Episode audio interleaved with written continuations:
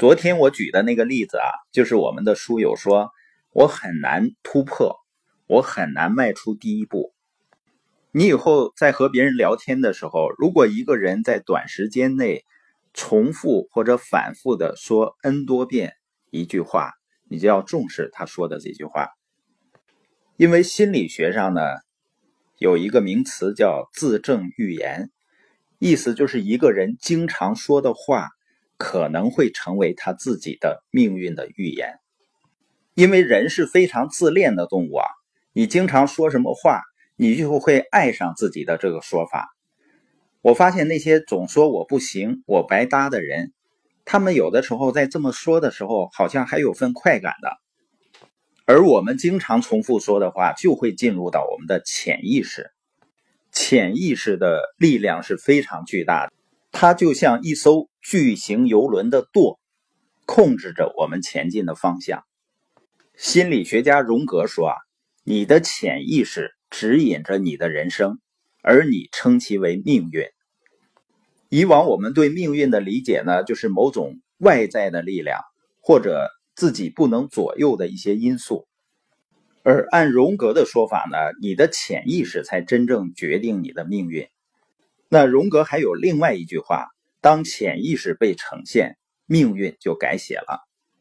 而我们平时能够认知和感受的是我们的表层意识，我们所做的一些决定呢和选择，好像是我们的表层意识做出来的。实际上呢，潜意识在这里面发挥了巨大的作用。那怎么察觉自己的潜意识呢？就是注意自己经常重复说的话。而我们和别人交流的时候，也要留意别人经常重复说的话。这时候需要好好跟他讨论一下，为什么总这么说？你比如说，有的人跟别人交流时经常说的一句话，这怎么可能呢？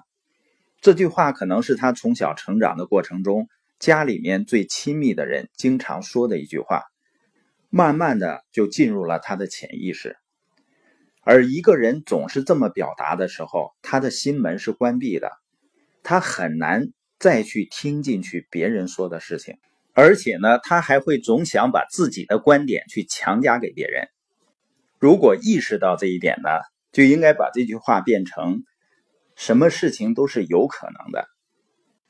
那影响我们潜意识有三个渠道，一个呢是听，一个呢是看，一个呢是想象。而其中语言呢，对人的潜意识影响的力量是最强大的。那我们今天播音的重点呢，我们每个人每天听到的、看到的和想象的，会进入到我们的潜意识，而潜意识呢，反过来指引我们人生的选择和方向。所以说呢，我们的外在命运是由内在的想象决定的，特别是我们潜意识层面的想象。